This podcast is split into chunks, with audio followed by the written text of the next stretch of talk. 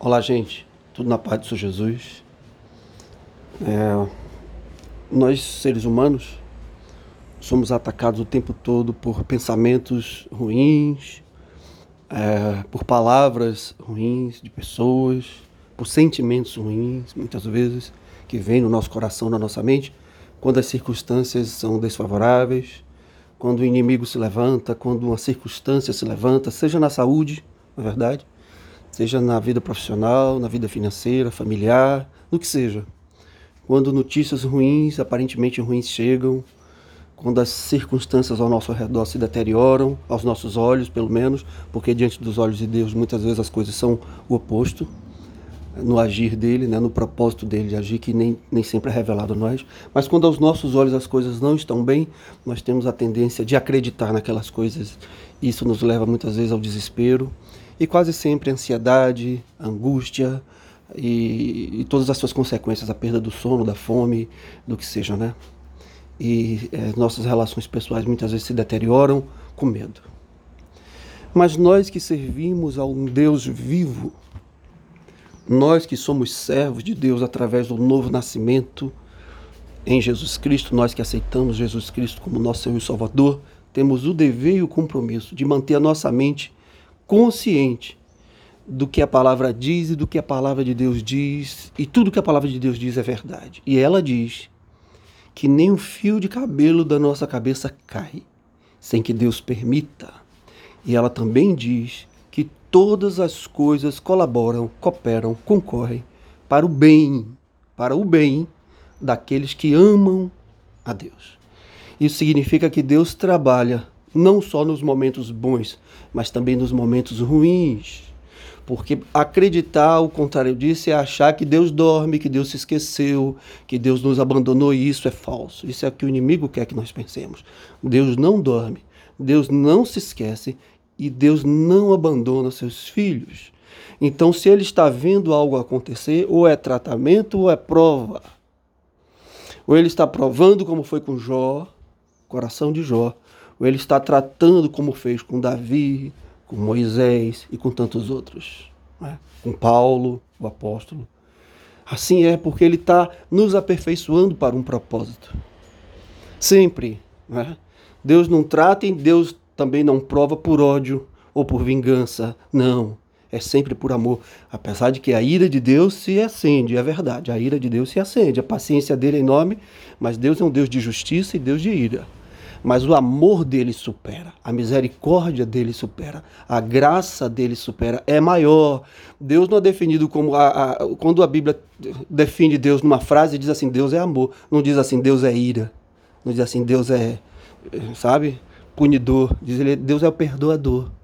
Deus amou o mundo de tal maneira que deu seu Filho único para que todo aquele que nele crê não pereça, mas tenha vida eterna, lá em João 3,16.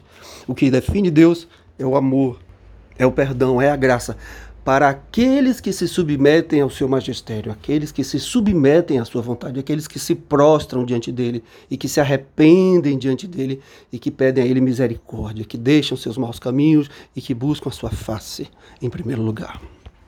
Mas quando alguém não tem essa esperança, ou quando um cristão, um servo de Deus, se esquece disso e dá ouvidos àquilo que os inimigos estão dizendo, aquilo que o inferno está dizendo. Olha, seu Deus não vai poder te livrar da minha mão, não. Olha, vocês não vão escapar, não. Olha, as coisas estão acontecendo.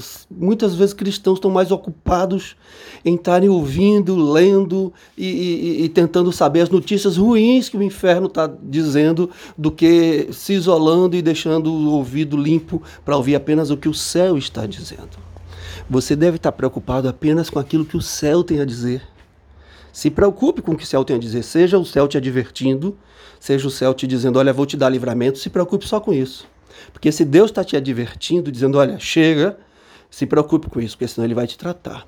Mas se Deus está dizendo assim, olha, eu vou te livrar, não se preocupe com mais nada, não fique emprestando o seu ouvido ao que o inferno tem a dizer. Houve um rei muito importante da Assíria, um rei chamado Senaqueribe, que foi o maior conquistador da sua época, mais ou menos 700 anos antes de Cristo, nesse período.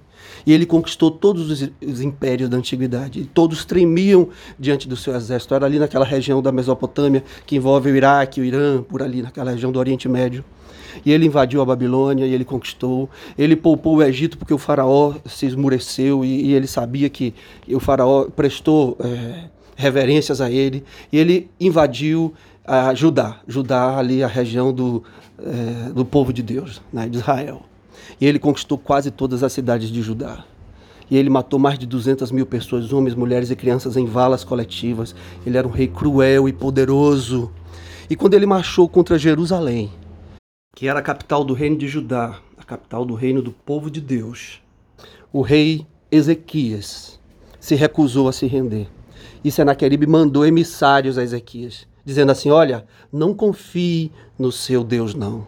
Não confie no que seu Deus diz, não. E esses emissários, eles falavam debaixo da muralha, o povo estava em cima da muralha de Jerusalém ouvindo. E os servos do rei pediram a ele: olha, não falem em hebraico, porque eles estão entendendo. Fale conosco em aramaico, que nós entendemos, para que o povo não escute as ameaças. Mas eles diziam: não, nós vamos falar para que o povo escute. E eles gritavam na língua natural daquele povo em hebraico: Não confie em Ezequias, que está dizendo que seu Deus vai livrar.